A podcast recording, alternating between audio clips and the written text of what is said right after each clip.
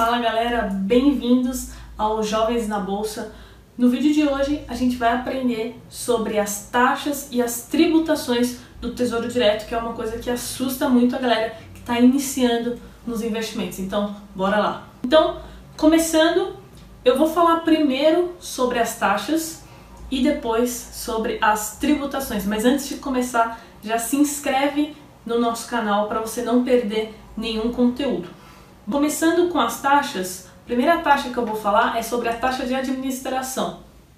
Essa taxa normalmente é mais cobrada pelos bancos, tá? Os grandes bancos ainda é, cobram taxa de administração. Se você investir por corretoras de valores, dificilmente elas vão cobrar taxa de administração. Então procure corretoras que não cobrem taxa de administração para investir no Tesouro Direto. Segunda taxa, taxa de custódia. Essa é uma taxa cobrada é, pela B3. Para quem não sabe, B3 é a Bolsa de Valores é, daqui de São Paulo. E essa taxa a B3 cobra para guardar, proteger, cuidar ali do seu dinheiro. Então, todo investidor tem que pagar essa taxa, não tem como você fugir dela. Essa taxa atualmente está em 0,25% ao ano e ela é cobrada sobre o valor total que você tem investido, tá? É, é importante que você sempre deixe um dinheirinho sobrando lá no saldo da corretora, porque esse dinheiro é descontado do saldo da corretora. E aí o que pode acontecer? Você esquece, é, chega na data de cobrança, que se eu não me engano são nos meses de janeiro e julho, no primeiro dia útil de janeiro, primeiro dia útil de julho, se eu não me engano, e é, nessa data vai descontar automaticamente lá. E se você não tiver nada, vai ficar com saldo negativo. E aí pode ser que a corretora comece a cobrar juros, aí depende de cada corretora, tá? Então, não se esqueça desse detalhe. Bom, as taxas são essas, pessoal, não tem segredo. Taxa de administração e a taxa de custódia. Beleza, Carol, entendi.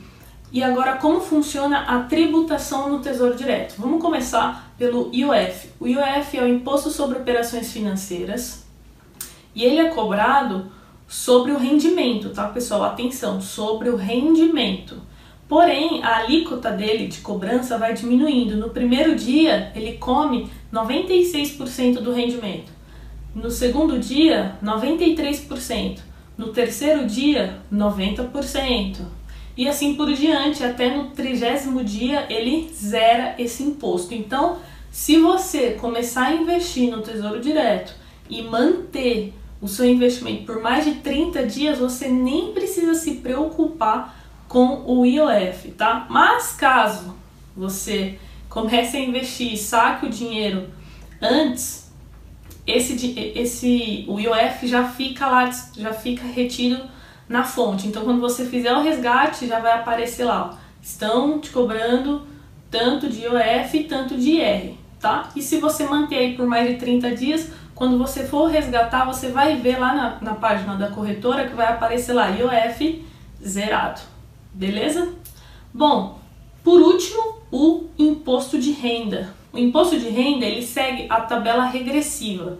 Como que funciona? Até 180 dias, você vai pagar 22,5% sobre o rendimento, tá? Não é sobre o valor investido, é sobre o rendimento. De 181 dias a 360 dias, você vai pagar 20%. Depois de 360 dias até 720 dias, você vai pagar é, 17,5% e acima de 720 dias, você vai pagar a alíquota mínima de 15% é, importante. O IR também já é descontado já na fonte. Então, quando você faz o resgate, você já deixa o IR lá. O IR já, já, já foi descontado. Então, você não precisa se preocupar em pagar nada, pagar imposto, nem nada do tipo. Você só vai precisar na sua declaração anual declarar aquilo, certo? Então, pessoal, essas são as taxas e a tributação do Tesouro Direto. Lembrando que mesmo você é, pagando a, as taxas e a tributação, é um investimento que tem um retorno muito atrativo. Então, pessoal, é isso. Qualquer dúvida, deixa aí nos comentários. Deixa seu like e compartilha aí com os amigos que têm medo de investir no Tesouro Direto. Valeu, pessoal!